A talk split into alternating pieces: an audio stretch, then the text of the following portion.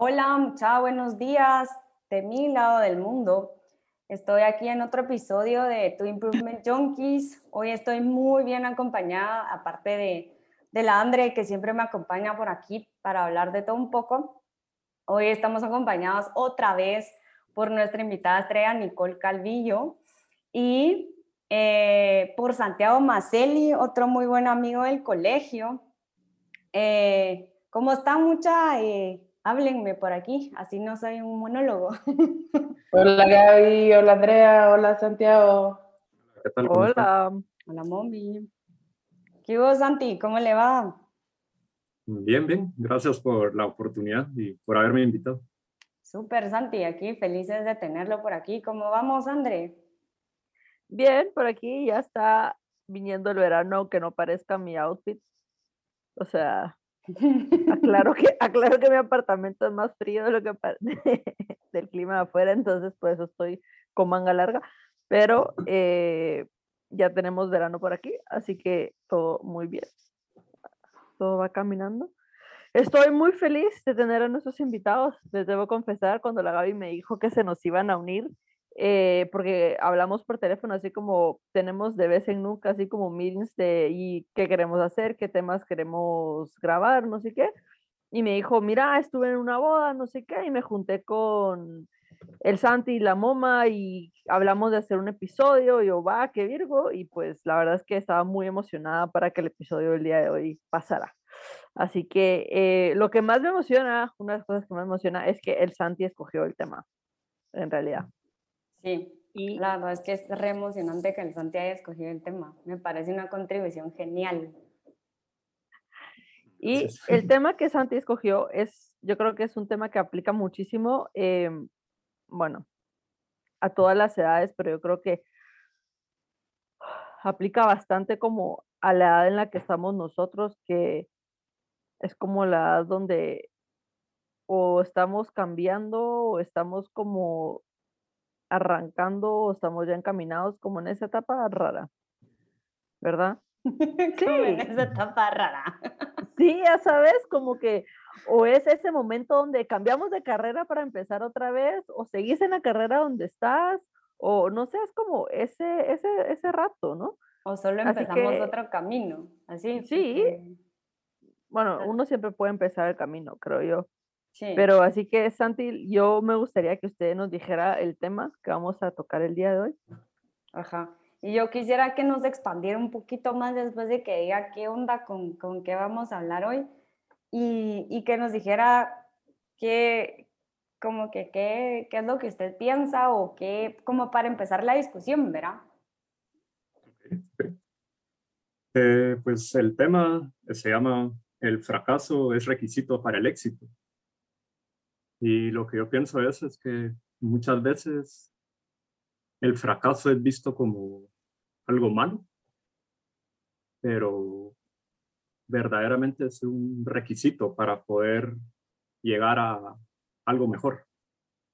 Digamos, no puede haber un éxito si antes no ha habido una serie de fracasos. Y como ustedes dijeron, aplica a nuestra edad.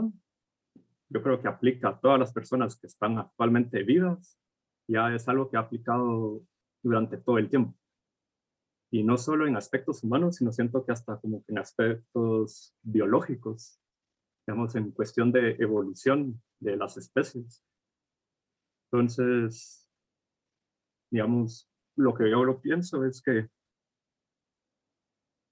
si no se corre el riesgo de poder fracasar, nunca se abre la oportunidad de mejorar. Entonces, si quieren lo dejo ahí, ustedes me cuentan qué piensan de eso. Wow. A mí me encantó la frase de esa, la última que dijo Santi, de si no se corre el riesgo de fracasar, no se avanza, porque yo creo que una de las cosas que más, más nos paraliza, sobre todo, bueno, a los humanos y creo a los humanos en general, y me atrevería a decir que últimamente en esta época, eh, cuando hay tanta comparación y tanta facilidad para hacer la comparación con las redes sociales de cómo están haciendo los otros y cómo los otros les está yendo bien y todo es ese miedo a hacer algo porque ¿y qué tal si a mí no me va bien? ¿Y qué tal si yo no lo logro hacer tan bien como los otros? ¿O qué tal si a mí no va tan bien? Es ese miedo a, ¿y si yo lo hago y no me sale tan bien? ¿Y si yo lo hago y no, no sé qué? Porque hemos hecho nuestra vida tan pública, algunos, no todos, que es como el fracaso también se vuelve público y nos han enseñado que el fracasar es malo, cuando en realidad es parte de la vida. Y yo creo que a veces es lo que más es lo que más nos enseña. Sí, y otra cosa, yo quiero agregar a lo que usted dijo, que siento que es así como muy cierto, es que también en las redes sociales no vemos todo, ¿verdad? Muchas veces no vemos tal vez los fracasos o los tropiezos que la persona tuvo para llegar donde está.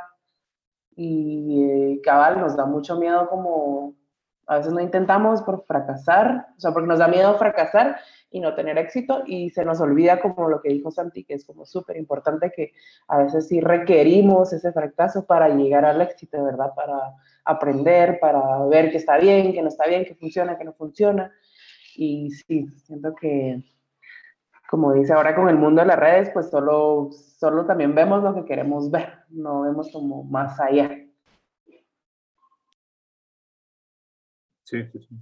Y solo quisiera yo aclarar una cosa, digamos. Digamos, si uno fracasa, mientras uno trata de avanzar, digamos, es lo natural, pero si uno fracasa porque uno está cayendo en el mismo hoyo, vez tras vez tras vez, yo creo que también es, digamos, debe ser una señal de, bueno, tengo que mejorar en esto. Entonces, no solo se vuelve el prerequisito para el, el éxito, sino también se vuelve como una forma de retroalimentación de qué es lo que estamos haciendo mal, que debemos cambiar. Y no podemos recibir ese, esa información si no estamos dispuestos a arriesgarnos. No sé, también, ¿qué, qué, qué, qué piensas? Sí, esa, esa, parte, esa parte me encanta, estaba pensando, Santi, porque, por ejemplo, muchas veces cuando, cuando tenemos como patrones de comportamiento, ¿verdad? Eh, por ejemplo, comportamientos súper tóxicos eh, en relaciones, en hábitos, y, y, no, y somos como incapaces, entre comillas, de cambiarlos, cuando en realidad muchas veces es, o no queremos ver que ese hábito es tóxico, o no queremos ver que esa relación es tóxica, o no queremos hacer el cambio para cambiarlo, a la redundancia. Eh, entonces, es como esta, se vuelve, mm, se vuelve como esta dinámica, ¿no? Como esta dinámica, esas dinámicas enfermizas donde encontramos patrones enfermizos y es súper interesante porque encontramos gente que está en esos mismos patrones. Y es, y entonces cae este dicho de para todo roto hay un descosido. Porque encontramos gente que está como en esos mismos patrones que le hace match a los patrones tóxicos que tenemos. Y entonces se vuelve como una retroalimentación, ya sea de toxicidad o de retroalimentación positiva, porque puede ser que yo venga y tenga patrones de comportamiento buenos y busque gente que, que tenga patrones de comportamiento que me ayuden a mí a crecer más. No, o sea, no, no, todo tiene que ser malo, pues. Pero si yo, pero tenemos que tener esa disposición y esa vulnerabilidad para poder ver y para querer ver dónde estamos parados. Y yo creo que no todos siempre queremos ver. Y una de las cosas que, una frase que han estado va a decir en unas, en unas clases que yo participo, es, es que no hay pérdida en la conciencia. O sea, cada vez, y, que, y voy a expandir un poco en esto, es que yo me equivoco, o sea, yo no me equivoqué, yo no perdí algo, o sea, yo aprendí, o sea, yo estoy ganando algo, gané experiencia, gané sabiduría, pero me remito a lo que dijo el Santi, tengo que estar dispuesto a verlo y aprender de eso, porque si no solo es meterme zancadilla con el mismo hoyo, pues. No sé qué piensan. Pues sí, yo estoy como que pienso que si no lo veo, no, bueno, aparte que si no lo ves, va a ser muy difícil que lo cambies. porque si te estás cayendo y te estás cayendo y pues no has visto la piedra, vas a decir, ¿por qué me estoy cayendo? Pero no vas a bajar al piso y vas a ver, ah, me estoy cayendo porque está esta piedra. Entonces, pues sí, considero que el factor de como querer verlo y querer aprender de la situación, siento que requiere mucha valentía, ¿verdad? Porque a veces es más fácil, ah, ya, pues ya, no salió y mejor ya no intento más. ¿verdad? Como que la gente que persiste, persiste, persiste, yo la considero que es gente que es muy valiente, ¿verdad? Que realmente dice, no, es lo que quiero, eh, sé que va a tomar su tiempo y pues, pues va y lo, lo hace aunque se caiga 10 veces. Yo le agregaría también más allá de valentía, también humildad, de saber de que poder aceptar el error, porque muchas veces uno tal vez lo reconoce, pero, bueno, no, me refiero, uno lo, no lo mira, lo percibe, pero uno busca culpar a alguien más. Entonces también, y puede ser que sea alguien más la razón, pero también hay que ver cómo, considero cómo ha contribuido uno a que no funcione lo que uno, lo que uno quiere conseguir, sea por, digamos, por falta de esfuerzo, sea por no ponerle la atención requerida, sea por, digamos, dejarlo a que salga y esperar que cruzar los dedos y tener esperanza. Pero yo considero que la mayoría de gente que no logra avanzar es porque no quieren, no tienen la humildad suficiente de decir, bueno, tal vez el problema al final del día soy yo. Digamos, de lo único que yo puedo controlar en este mundo es en cierta forma, a mí mismo, digamos, mi percepción del problema, mi, a uno mismo. Digamos, permitir que entre ese conocimiento a mi cabeza. Y si yo empiezo a buscar a gente culpable, entonces yo en lugar de ser responsable me vuelvo víctima. Y al ser víctima yo no puedo dejar de ser responsable. Yo no soy capaz, cedo, digamos, la capacidad de poder hacer un cambio. No sé. Sí, yo pienso que estoy muy de acuerdo con, o sea, con lo que dijo, que tomó. El tema que tocó, siento que también cabal es muy importante como el, la humildad y el querer como hacerse responsable como de, de, la propia vida de uno, ¿verdad? Como que al final pues uno está donde quiere estar y sí, creo que es algo muy, muy, muy buen punto que tocó.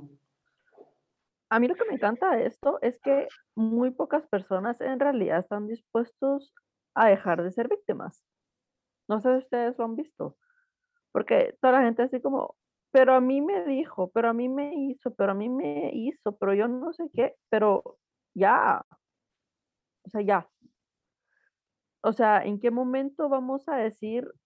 Y me encantó Santi lo que dijo porque muy pocos generalmente estamos dispuestos a pararnos y decir y ver cómo estoy yo contribuyendo a que esto continúe. ¿Cómo estoy yo contribuyendo a que esto siga pasando? ¿Cómo estoy yo contribuyendo a que esto siga, o sea, no funcionando o lo que sea? Porque además yo no sé si ustedes lo consideran o lo ven como algo cultural, pero yo mm, no sé si es cultural, si es genético, si es de la época, si es como del mundo ahora, pero como que hay esta necesidad de que de que todo me lo solucionen, de que todo me lo arreglen, de que alguien más tenga la culpa porque pobrecito yo mis sentimientos.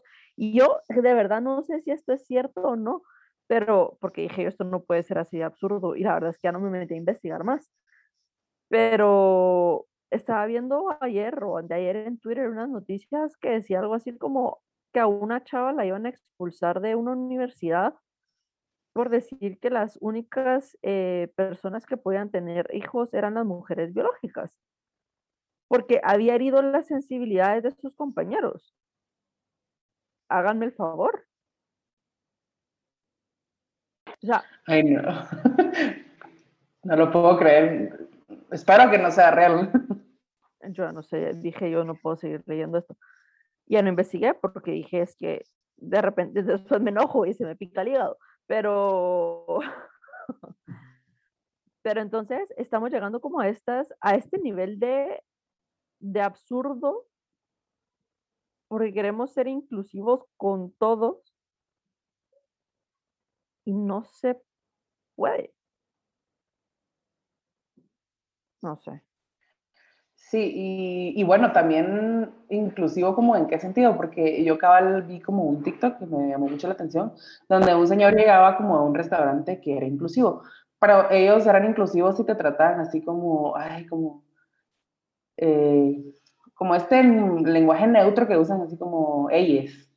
Ah, y, pues, y como que la mesera estaba hablando inclusivamente, entonces el señor le pregunta, bueno, si ustedes son un... Eh, un restaurante inclusivo, páseme el menú en braille para que un ciego lo pueda, pues, leer, ¿va? Y no, no tenemos, disculpe. Bueno, entonces páseme a la persona que habla en lenguaje de señas para que se comunique con la persona sorda.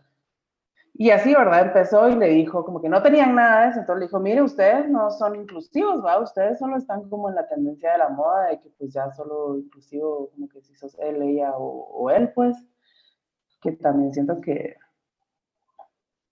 ha sido como un punto que se ha tocado, que, que como, que más como que por la sexualidad siento yo, pero así como también, no sé.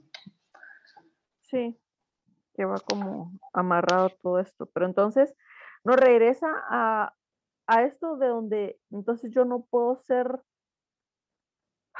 como regresando como a los a lo, a lo que había dicho Santi, porque entonces yo no puedo ser exitoso si yo no cumplo con todos los clics o tics de, de lo que sea que imponga la sociedad, si yo no estoy de acuerdo con una sociedad, perdón, pero así de absurda. ¿Verdad? Porque es que ya, estamos llegando al absurdo. Dígame, Santi. Yo creo que radica en lo mismo, como usted decía, saber si es generacional, cultural, yo también me he hecho la misma pregunta, así como, ¿será la fuerte influencia de las redes sociales? De cierta forma promueva esta misma falta de responsabilidad. A tal punto que estaba viendo también un video donde estaban buscando pagar como, eh, ¿cómo se podría decir? Como una indemnización a los negros en Estados Unidos, gente blanca. así como, ¿cómo puedo ser yo responsable digamos, buscan asignar responsabilidad a cosas donde no puede aplicar, como por ejemplo que mis ancestros hayan sido esclavos o hayan tenido esclavos hace 150 años, pero en aspectos actuales que están sucediendo hoy en día, la digamos, yo no soy responsable de mi presente ni de mi futuro, no es culpa de alguien más. Entonces, como que se ha cambiado el significado de de la realidad, no sé. Sí, sí, sí, sí.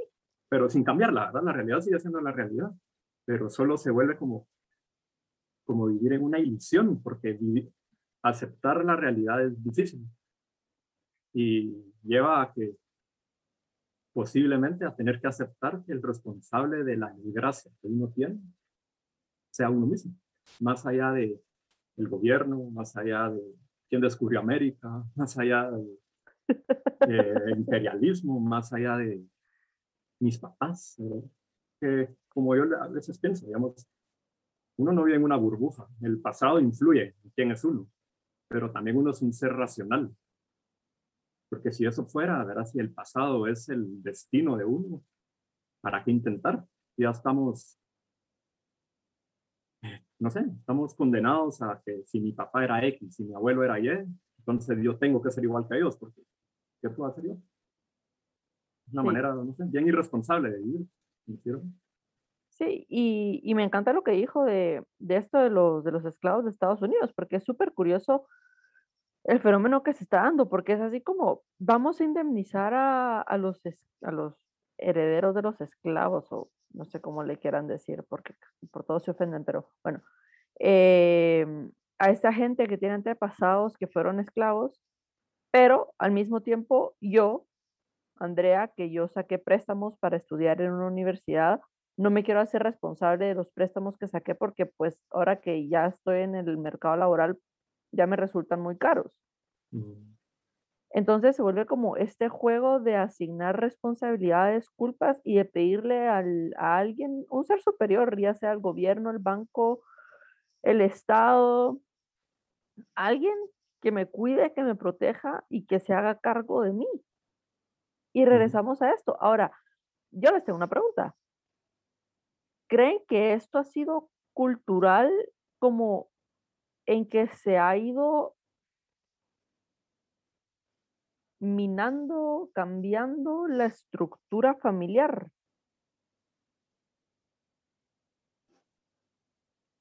Como por ejemplo, em, y no digo que tenga que haber un hombre y una mujer, sino una figura eh, paterna y una figura materna que la pueden cumplir dos mamás o dos papás, o sea, pero tiene que haber una figura de cada, o sea, dos figuras. O sea, ¿creen que esto haya influido? Ah, yo creo que es, si partimos que la familia es como que el núcleo de la sociedad, totalmente, es así las tasas, sobre todo en primer mundo y principalmente en Estados Unidos, las tasas de madres solteras en los últimos 40 años ha explotado. Así, estoy, no tengo los números aquí conmigo, pero mujeres afroamericanas eran como un 30% en los 70, ahora está llegando casi un 80%. Mm. Mujeres blancas, está 30, 40% son madres solteras. Ahora, yo no digo que, digamos, no digo que es imposible criar a, a un hijo solo una, un papá o una mamá, pero al mismo tiempo se necesita un balance de los dos. Digamos, las mujeres tienen ciertas características superiores a los hombres y viceversa. Y son esas, poder gozar de esas dos cosas las que generan, digamos, a un miembro funcional de la sociedad. O sea, lo cual en parte es enseñar responsabilidad. Pero si la mamá lo que hace es sustituir al papá por el Estado, ya que le pasa dinero por subsidio, digamos, ¿qué ejemplo puede estar dando? Digamos, ¿qué, valores promueve? También esto de que no me quiero hacer yo cargo al 100%, entonces ahí viene el Estado y me da el dinero. Entonces, yo creo que en gran parte esto se da porque cada vez se, se mete más el Estado a aspectos que verdaderamente no le incumben. Entonces, hace que el, se tenga, se ceda a responsabilidades. Y a simple forma, digamos, parece, bueno, digamos, uno dice, por ejemplo, uno quiere un perro. Si yo tengo a alguien que le debe comer, yo no me tengo que preocupar por eso. Digamos, yo, al perder esa responsabilidad, gano libertad. Pero llega un punto donde se pierden tantas responsabilidades que yo creo que ya no se consigue libertad, sino libertinaje, en el sentido de que yo no estoy atado a nada, entonces, ¿por qué tengo que seguir yo las reglas? Y se pierde como que la conexión con, con la realidad de las cosas. No sé si me, fui mucho. No, no, no, no. O sea, para mí tiene completo sentido. No sé para ustedes dos. O sea, si, si está teniendo sentido la conversación. Sí, no, sí, sí, para mí sí tiene, tiene sentido. Sí, y, y, sí me gustó el punto que tocó de que pues como que pues para, o sea, no es que no se pueda criar a una persona sola, pero también es bonito cuando hay ese balance, ¿verdad? Tanto como para el niño y para la persona que lo está como criando, siendo responsable, como que también tener tu tiempo, tu espacio, tus cosas y pues como todos somos diferentes, obviamente si hay alguien más va a aportar otras cosas, ¿verdad? Como pues dice Santi, no solo lo de una. No, y, y, por ejemplo, yo lo veo, yo lo veo muchísimo, muchísimo acá en España. Es es súper interesante em, lo que les gusta, que el Estado les dé cosas. O sea, a mí genuinamente, viniendo de un país como es Guatemala, donde el Estado es básicamente, quiero decir, ausente en muchas cosas que básicas que tiene que hacer, como por ejemplo educación, salud y cosas bastante básicas. A ver, no creo que sea ausente, Andrés, solo, perdón, perdón que me te interrumpa. No, dale, métete. Pero yo no creo que sea ausente porque obviamente lo tiene presente y como dice Santiago, ellos saben que es la responsabilidad del Estado y que no. Lo único es que deciden hacerse los locos. Esa es mi perspectiva de esto que estabas diciendo. Solo, solo en eso quería como, como aportar aquí mi, mi comentario. Mucha perdón aquí por la, la, la, la pausa comercial por aquí. Eh, tuve, que, tuve que hacer algo con los, con los patrocinadores porque si no nos quitan el patrocinio. Mucha. Son mentiras. Em, no, yo interrumpí a la Andre con esto que estaba hablando ella em, del gobierno porque a mí me parece que el gobierno sí sabe o tiene alguna idea de cuáles son sus responsabilidades hacia un ciudadano. Es simplemente creo que a veces em, se hace loco o, decide a conveniencia de ellos qué es lo que consideran una, una, responsabilidad que ellos tienen. O sea, no necesariamente em, es ausente. Eh, yo creería que siempre está como metiendo sus narices en todo, pero como que decide en qué meterse y en qué no, a conveniencia de ellos, ¿verdad? Obviamente. A mí eso me parece todavía peor, porque yo creería yo que... no estoy diciendo que esté, que esté bien. No, no, yo sé, no, no, no, yo sé, pero, por ejemplo, o sea, yo creería que, bueno, no sé, pero mi interesante punto de vista es que el gobierno te tendría que dar básico como salud, ¿no? Y seguridad. Mm, y tal vez Pushnet educación, ¿verdad? Para la gente que, que no pueda pagarla. Eh, entonces vengo yo y estoy aquí en Europa y me doy cuenta genuinamente a la gente, bueno, en todos lados, pero aquí, ¿cómo le gusta a la gente que le regalen las cosas? O sea, yo de verdad me impresiono cómo les gusta que le regalen las cosas. Y yo digo, bueno, dice, bueno, eso solo pasa en los países del tercer mundo. Pues no, no, no, pasa aquí también. Y lo que me impresiona es lo que decía el Santi, lo que están dispuestos a renunciar por lo que les pueden dar. O sea, están, desde mi interesante punto de vista, están dejando entrar a gobiernos de izquierda. Acá siempre suelen ser más de izquierda que en Latinoamérica pero están dispuestos a, dejar entrar gobiernos mucho, mucho más de izquierda con tal de que le sigan dando o le sigan manteniendo X o Y responsabilidades. Y a mí eso generalmente me explota la cabeza porque yo no entiendo generalmente por qué la gente no se hace responsable de sus cosas. Pero regresamos a la pregunta inicial, que es porque la gente no quiere eh, hacerse responsable de nada, ¿verdad? Eso creería yo. Y somos pocos los que sí. Yo creo que se puede ver una relación directa. Yo, yo, nosotros tenemos la idea de que, digamos, Europa es y no lo niego, tiene, es rico, es avanzado, es culturalmente superior a, a muchas partes del mundo, pero yo veo que conforme aumentan estos programas sociales, conforme aumenta esto, esta, esta aberración a la responsabilidad, cada vez se vuelven países de menor importancia a nivel mundial. A tal punto que si ustedes ven Europa, no se están ni siquiera sustituyendo en las tasas de natalidad que tienen digamos, no están ni siquiera lo suficientemente responsables para perpetuar su cultura o su civilización. Entonces, yo siento que eso llega tarde o temprano, va a llevar a una erradicación de esa, de esa gente. No, no digo que yo lo quiera, digo que yo lo busque, pero está el nivel de como de apatía para de no querer adquirir responsabilidad que hasta de criar a la siguiente generación, digamos, se vuelve, no hay deseo, no, no, no, hay, no hay, digamos, no sé, no es como... Sí, sí. Y yo, siempre, no creo que, digamos, y ninguno de aquí de nosotros somos padres o madres, pero yo creo que, digamos, si hay algo que cambia o debería hacerlo uno responsable es volverse padre, tener un hijo, pues. Pero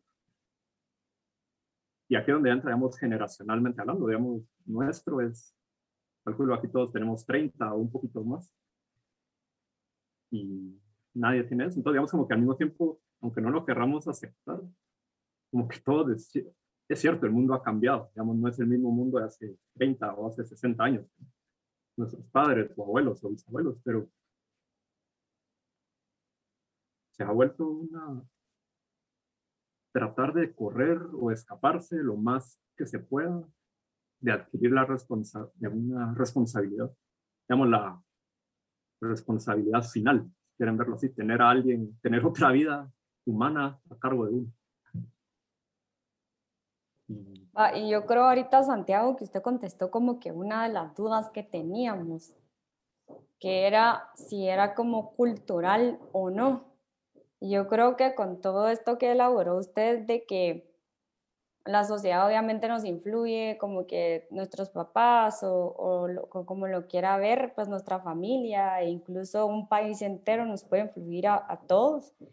Y creo que es bastante cultural el hecho de, de esto que está hablando usted, de que nadie se quiere hacer responsable de, pues, de sus actos o, o, de, o, de, o de esto que estábamos hablando, ¿verdad? Que son como los fracasos que uno tiene y que a veces muchas, o muchas veces, mejor dicho, eh, pues culpamos a alguien más o a las circunstancias o a la economía o, o que el gobierno hizo tal cosa y entonces yo no pude hacer esto, ¿verdad? Incluso em, con esto que hablaban del gobierno, o sea, sí es cultural también este hecho de que lo que decía Andrea, o sea, toda la mano quiere todo regalado y toda la gente lo quiere como todo muy fácil. Y sí, está bien querer que todo venga a uno como que, que sea fácil, o sea, no, no tiene nada de malo, no, no tiene ningún perjuicio para mí personalmente. Eh, es relativo, creo yo, a, la circunstancia, pero em, pues creo que todos tenemos que esforzarnos un poco y poner de nuestra parte como para lograr, no sé, en este caso como usted estaba diciendo, ser papás o tener responsabilidad de, de un negocio nuevo que ponemos o simplemente hacernos responsables de que madre, se me cayó algo, como a Nicole le pasó antes de, empezar la grabación, se me cayó algo y decir, sí, yo lo voté, pues, o sea, cosas tan chiquitas como esas, creo que ahora, hasta ahora nos, nos cuesta hacerlo, porque es muy fácil, como usted dice, echarle la culpa a alguien más o decir, no, es que porque alguien hizo algo más, entonces yo ya no tengo responsabilidad en eso, pues el responsable fue el que vino después o el clima, porque hasta el clima le echamos la culpa a cualquier cosa. Entonces, es interesante, en, en mi punto de vista, yo sí creo que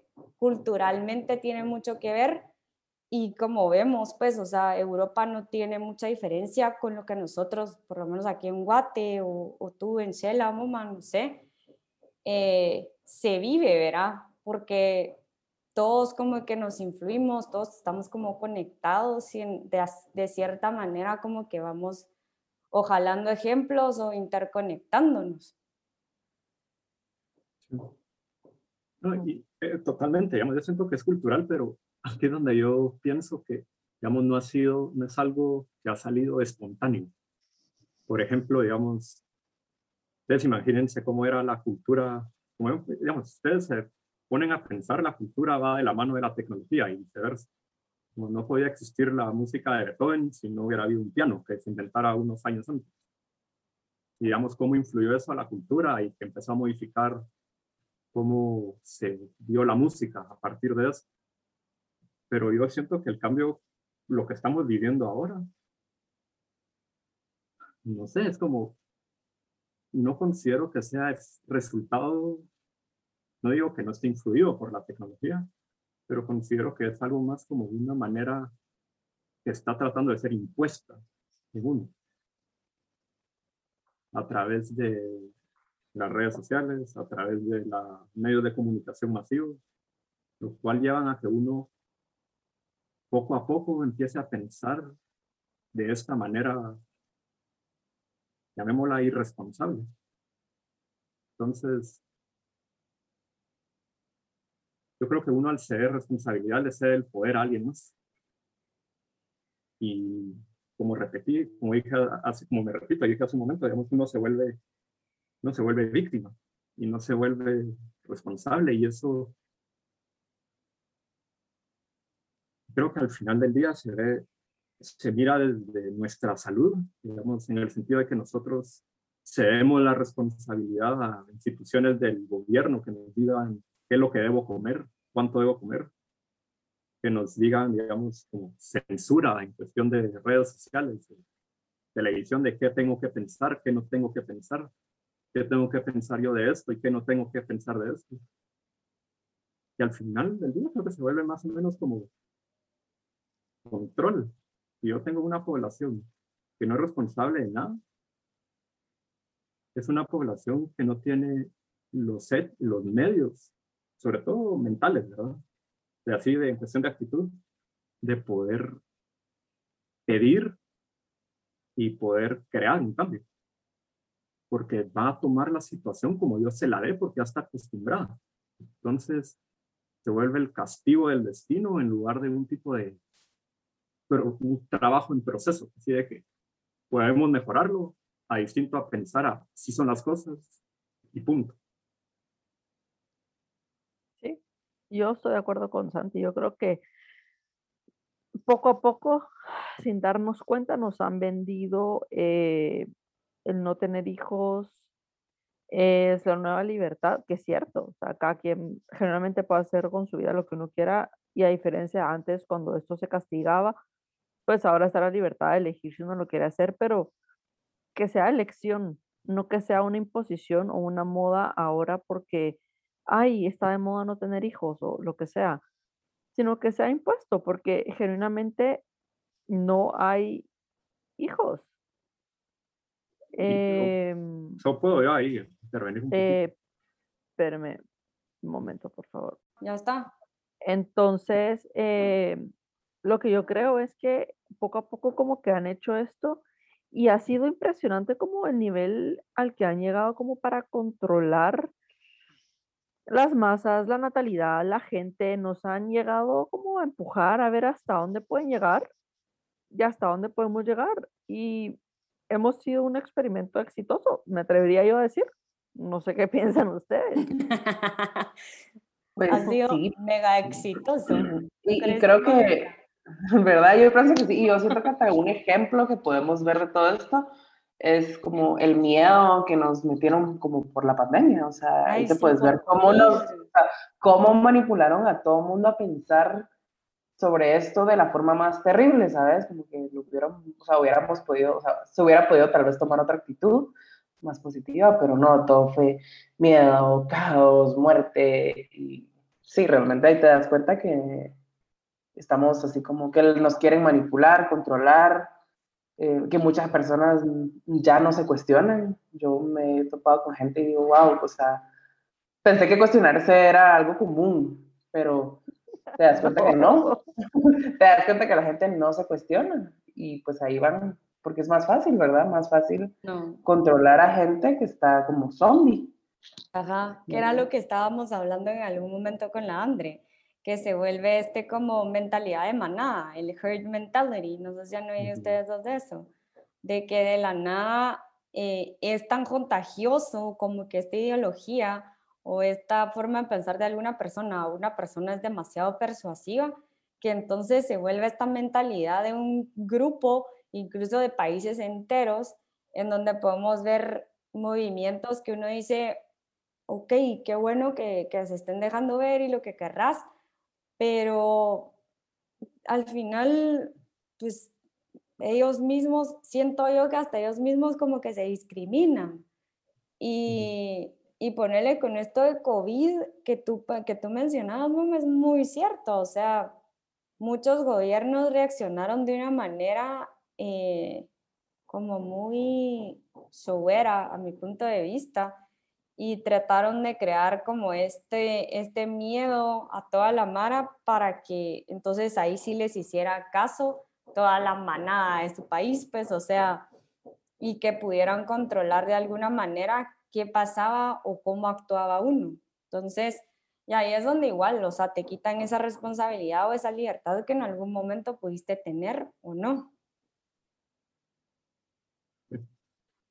Y otra cosa que, digamos, yo le agregaría, lo que dijo Nicole, de que, por ejemplo, de que cuestionarse era lo natural, pero yo cuando me pongo a pensar, digamos, en qué parte de nuestra educación formal entra verdaderamente el razonamiento, se motiva, se, se, se motiva el razonamiento crítico. Ustedes se dan cuenta, y eso, no dejemos primaria, que cuando nosotros fuimos a primaria era, el internet estaba entrando, ¿verdad? No, no era que cada quien tuviera un smartphone ni una laptop, era, digamos, digamos que todavía fue la antigua.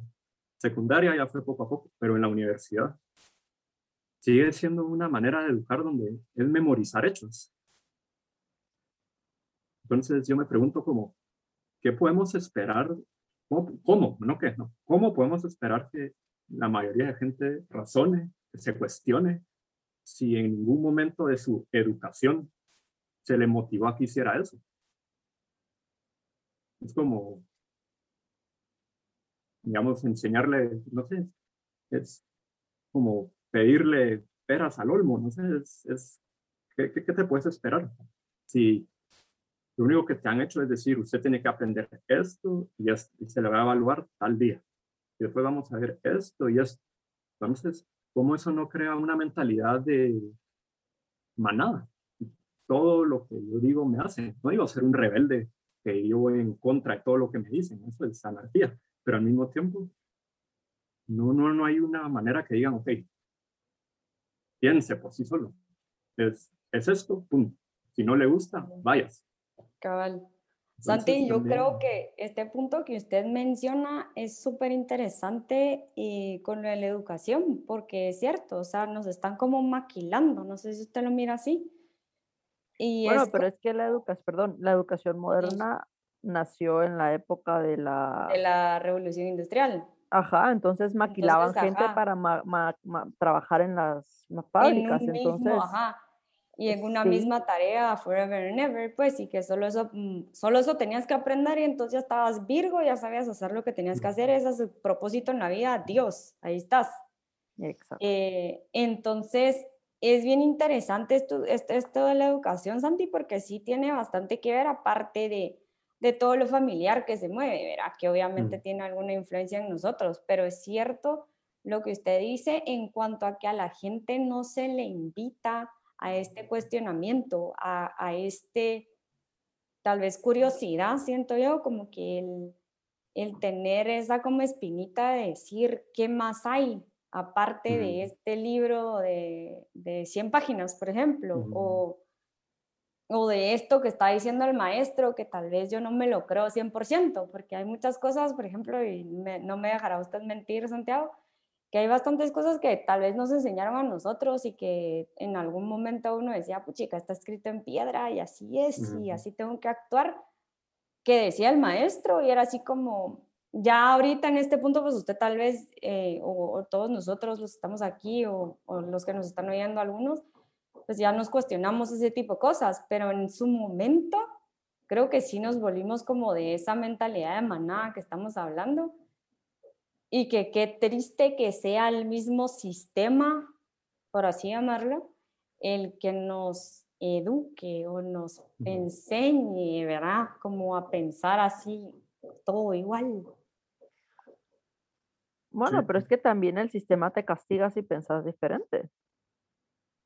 O sea, porque el sistema premia a los que son iguales y castiga a los que son diferentes.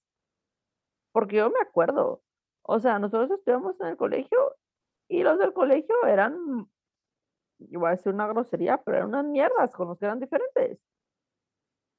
Sí, totalmente. Entonces, ¿por qué razón ibas tú a ser diferente? No, a ver, yo sé que no hay incentivos, o sea, tampoco existe como un incentivo. Es que me da risa porque estamos en, video y Nicole se está riendo. Eh, pero si no hay tampoco algún incentivo como para que tú querrás ser feliz o tú querrás ser tú, o tú querrás ser diferente a lo que toda la Mara piensa, sí, o sea, eso es totalmente diferente, o sea, sí es totalmente cierto, pero eh, yo creo que hasta cierto punto uno tampoco lo ubican dentro del, dentro del mundo colegio, por así llamarlo, por lo menos nosotros así no lo, no lo vivimos. Yo creo que nadie nunca nos dijo, mucha, no importa que sean diferentes o no importa que, se hablen, vistan o lo que sea diferente, O sea, lo que importa en realidad es que seas feliz y, a la otra mano le tiene que pelar, pues creo que si hubiéramos como que venido de esa tal vez hubiera sido un poco diferente, pero sí es cierto, o sea, el sistema también te envuelve de cierta manera para que, para que si sos diferente, tal vez lo ocultes y, y pases toda una vida, pues como que tratando de ser como los demás, no sé. Yo creería que sí, y yo también creería que eso también tiene que ver mucho con cada quien, porque yo siempre fui diferente, toda la vida, y a mí me da igual. Yo creo que todos somos diferentes, los raros. Nosotros cuatro. Los cuatro, sí. Ajá, o sea, nosotros cuatro incluso en el colegio éramos totalmente diferentes los cuatro. O sea, que sí coincidíamos en algunas cosas, pero acordate. No, pero éramos, pero a ver, éramos de los raros del colegio. También. Porque sí. O sea, yo estaba en cuarto grado y a mí, yo no me iba a jugar con la gente. Yo me sentaba a leer Harry Potter. ¿Me entendés? Y yo me acuerdo que a mí me chingaban por eso, que por qué no estaba jugando. A mí me encantaba leer y por qué, o sea, lo que, lo, y yo en día es así como, pero ¿por qué no promovían eso? ¿Me entendés? Sí. O sea, ¿por qué era un problema eso? ¿Qué no, manda? No, seríamos un poco más cultos leyendo. Más. Mm, bastante. Pero, pero eso es a lo que yo voy, o sea, no es, no es algo común, ¿me entendés? Nuestro colegio no era común, nuestra promoción era una mierda. Eh, o sea, yo los quiero, pero es que también las cosas como son, no eran niños que aceptasen a la gente que era diferente. Y que es bien curioso porque todos son bien diferentes. O sea, si en lugar de preocuparse por tratar de fit in, todo el mundo hubiera estado dispuesto a ser como era, todos hubieran sido niños más felices. Pero todos estábamos tan preocupados, bueno, yo, yo verdad no, pero todos estaban tan preocupados por, por casar y por encajar muchas veces que no eran felices. Es súper interesante si tú ves la dinámica de nuestra promoción. A mí, a mí de verdad, yo a veces lo veo y lo pienso y digo de verdad, ¿cómo funcionábamos? Mm, sí, sí. Sí, porque yo siento que, por lo menos desde mi punto de vista, siento que a mí realmente el colegio nunca me dejó, o sea, no es que no me haya dejado, ¿verdad? Porque obviamente es mi elección, pero nunca sentí que realmente pudiera ser yo. O sea, yo tenía que ser parte de la manada para, pues, ser aceptada y pues por lo menos pasar un momento más agradable. Así si decidía, o sea, qué terrible, pero así yo, yo así pensaba, como decía, bueno, si realmente decido ser como 100% yo, o sea, te esperan unos años, o sea, duros, o sea, full bullying y, o sea, feo, ¿me entiendes? Pero si te unís a esos pensamientos y les haces así como, ay, bueno, pues como que la pasabas mejor, pero me parece como muy curioso lo que tú decías, Gaby, que igual en ningún momento en el colegio nos motivaron a ser nosotros, ¿sabes? Como nos motivaron a que estaba bien ser diferentes, a que pues todo, o sea, cada quien es quien es y pues todo bien. O sea, sí, realmente no, no, nunca, no nos motivaron. Se eso. Y pues al final creo que por alguna razón que quieren que todos tengamos como este pensamiento de manada, ¿verdad? Porque al final si te ves como este pensamiento de manada, se dan muchísimas, o sea, o sea, el gobierno quiere que seas pensamiento de manada, los colegios quieren que tengas este pensamiento de manada, y como que no te incitan, ¿verdad? Como ¿verdad? Como decía el Santi, tenía razón, nunca nos como incitan a cuestionarnos o a pensar más allá, ni nada de esto. Mm. Sí, tenés pues razón, mamita, tenés toda la razón. Em, y sí, o sea, es triste porque ponerle el, el, sistema de educación o por lo menos como, como en, en, ese, en esa parte de, de lo que llamamos vida debería de ser un poquito más abierto y un poquito como más pues como que el dejarte ser y no imponer tanto, siento yo. Em, como que el dejarte ser tú y el dejarte ser como el, el tú, el responsable de tus acciones, tú el responsable de, de lo que tú quieres ser y, y no dejarte como, pues obviamente sos pequeño, ¿verdad? Pero no debería de, de ser como todo como muy by the book, creo yo. No sé Pero si... ser pequeño no significa que sos tonto. Yo creo No, que no, ahí no. se comete un gran problema, ¿sabes? Que en los colegios Mm, Sí, piensan eso. Piensan que cuando uno es pequeño es tonto y uno no es tonto cuando es Sí, chiquito. cabal. Sos, sos más vulnerable que otra cosa, creo yo, y, y sos más como una esponjita que, que absorbe bastantes cosas. Entonces yo creo que ahí debería de cambiar un poquito el chip y como de ser un poquito más, como estábamos hablando con la MoMA y con ustedes, de, de tratar como de, de que cada quien, pues al final sea feliz, verá a su manera y como uno quiera, y, y no tratar como de, de imponer las cosas. Santi, no sé si quiere agregar algo, algo más. Sí, yo me estaba pensando ahorita que decían eso, como, digamos, ¿qué tal si el no querer uno mostrar quién era, era también, digamos, como por miedo a fracasar, Mm. digamos, miedo a que no me acepten, miedo a que, ¿qué tal si yo digo una cosa y el chiste no causa risa? ¿O ¿Qué tal si yo, Cabal. Yo digo sí, un comentario y me equivoco? Porque, sí, digamos, yo sé Ajá. el tema, pero mejor me callo porque, ¿qué tal si cuando hablo me, me confundo? Entonces, sí, va a quedar en ridículo, pero como que tal vez, como conectándolo a lo, al- lo que estábamos tema. hablando al principio, como tal vez no es tanto, y lo dijo la mamá, tal vez como falta de, de coraje, en el sentido de querer seguir lo que uno quiere, que de una u otra forma significa salirse del sistema, dejar a un lado lo que piensen los demás. No significa que por eso uno automáticamente va a tener la razón. Por, si, si fuera así, no se llamaría riesgo, se llamaría garantía. Así como, Todo pasaría como uno quisiera, ¿va?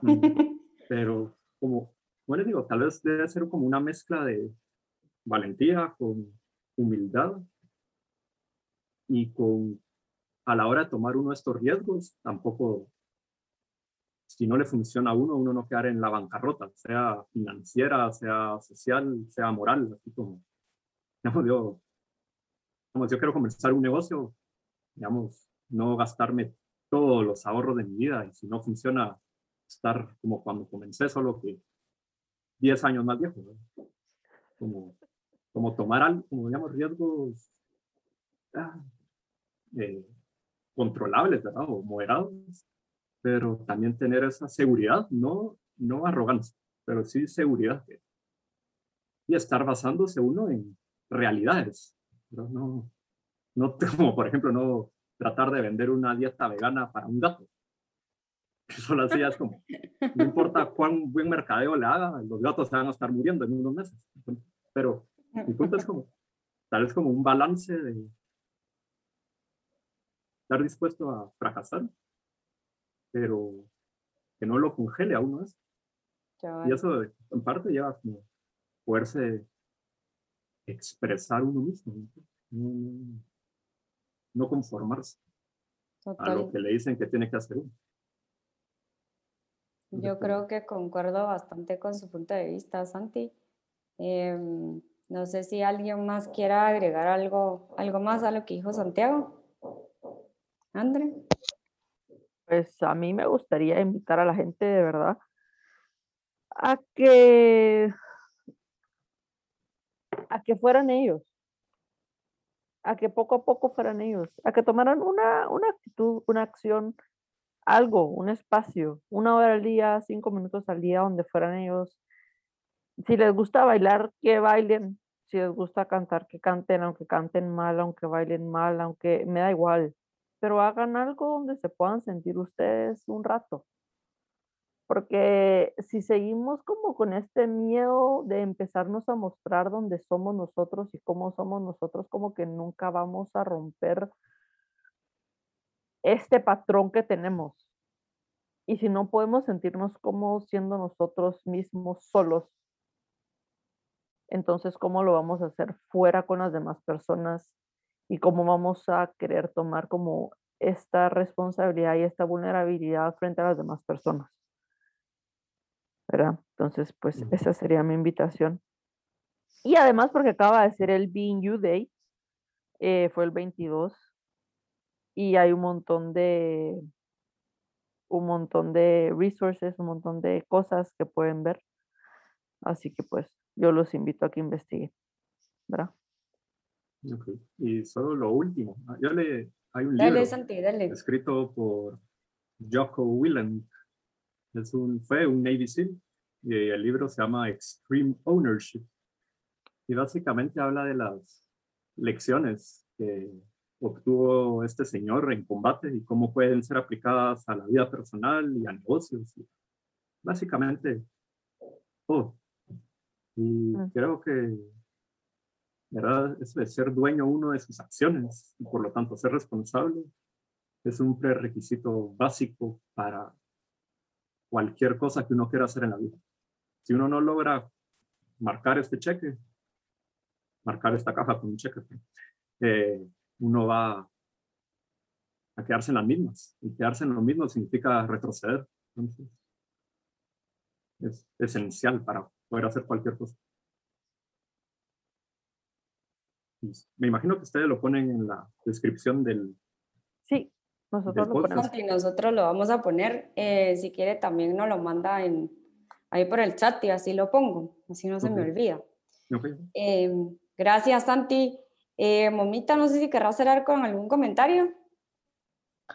Pues agradeciéndoles a ustedes la participación y pues como diría la Andrea, invitarlos a que se cuestionen, ¿verdad? Cuestionense y háganse muchas preguntas y pues no le tengan miedo al, al fracaso porque al final solo es un paso para el éxito. Eso diría yo. Súper, Momita, súper. Les a, Santi y a, la Moma, a Nicole, por habernos acompañado. Eh, gracias, André, por, por acompañarme también en este nuevo episodio. Eh, esperamos tenerlos pronto. Siempre saben que están súper invitados ambos. Y pues nos vemos en el otro episodio, André. Que tengas feliz tarde y feliz día para Santi y la Moma. Igual ustedes, nos vemos. Igual, adiós, gusto de saludarlos. Bye.